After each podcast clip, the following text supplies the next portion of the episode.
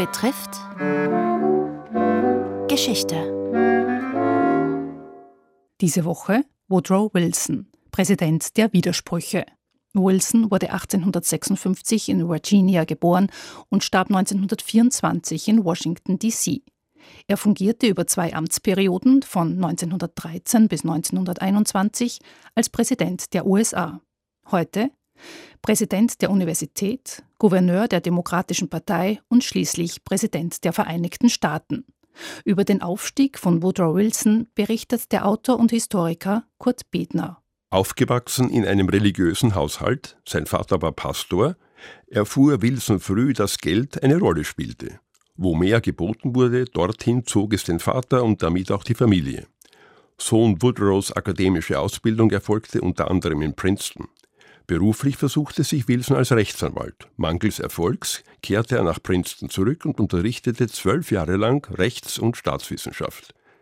Bald publizierte Wilson sein erstes Fachbuch über das US-Politsystem, später auch eines über fremde Regierungssysteme, auch das der Habsburger Monarchie. Als er heiratet und der neue Hausstand mehr kostet als das Leben als Junggeselle, muss er sich nach höher dotierten Posten umschauen. Doch Princeton ist für den künftigen Politiker ein guter Boden, so gut, dass er 1902 dort zum Präsidenten aufsteigt, nun vieler finanzieller Sorgen entledigt. Zu seinen Aufgaben gehört es nun, private Mittel für die Anstalt aufzubringen, damit das Niveau zu heben und dadurch wieder mehr Schulgeld verlangen zu können. Die Absolventen sollten lukrative Jobs finden und spenden, der bewährte Kreislauf in Amerika.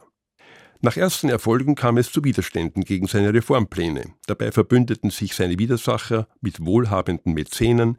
Wilson würde den Kampf nicht gewinnen. So kam ein Angebot aus der Politik gerade recht. Die Demokraten waren auf der Suche nach einem geeigneten Kandidaten. Zunächst für die Wahl zum Gouverneur von New Jersey. Der Parteiapparat versprach sich vom unbeschriebenen Blatt Wilson Wohlverhalten gegenüber seinen Steigbügelhaltern. Doch jetzt bewies der Professor Stärke und Rückgrat. Dabei halfen wichtige Verbündete, darunter vor allem der texanische Self-Made Man House. Die Herren hatten einander erstmals im November 1911 in New York getroffen. Freud zufolge übertrug Wilson seine in Princeton kollegial geweckte Libido auf den einflussreichen Strippenzieher House. Geschickt wehrte House auch alle Lockrufe Wilsons ab, irgendeine offizielle Funktion zu übernehmen. Er blieb fast bis zum Ende, der Mann im Schatten, dem aber alle massiven Einfluss auf den Gouverneur, später den Präsidenten, zubilligten. Dabei übersah der Texaner vielleicht, mit welcher Kälte sich Wilson seiner Gegner jetzt eben in der Politik entledigte. Als demokratischer Gouverneur von New Jersey etablierte sich Wilson rasch als Reformer, galt doch der Bundesstaat als korrupt, indem er es etwa Trusts erlaubte, die enge Gesetzgebung anderer Gliedstaaten zu umgehen. Auch ein Gesetz zur Etablierung einer Berufsunfallversicherung brachte er im Parlament noch durch, bevor die Republikaner bei den Zwischenwahlen gewannen. Wilson war ab dann darauf angewiesen, ihm nicht genehme Gesetze durch sein Veto zu blockieren – was ihm als politischen Gestalter wenig Freude bereitete. So war es nur eine Frage der Zeit, bis er sich auf das Rennen um das Weiße Haus einließ. Schon seine Nominierung verlief spannend. Der Konvent in Baltimore benötigte 46 Wahlgänge, um sich auf Wilson zu einigen. Dabei erwies sich William Jennings Bryan, selbst dreimal erfolgloser Kandidat für die Präsidentschaft, durch Verzicht als entscheidender Unterstützer. Bei den Wahlen im November 1912 waren die Republikaner gespalten.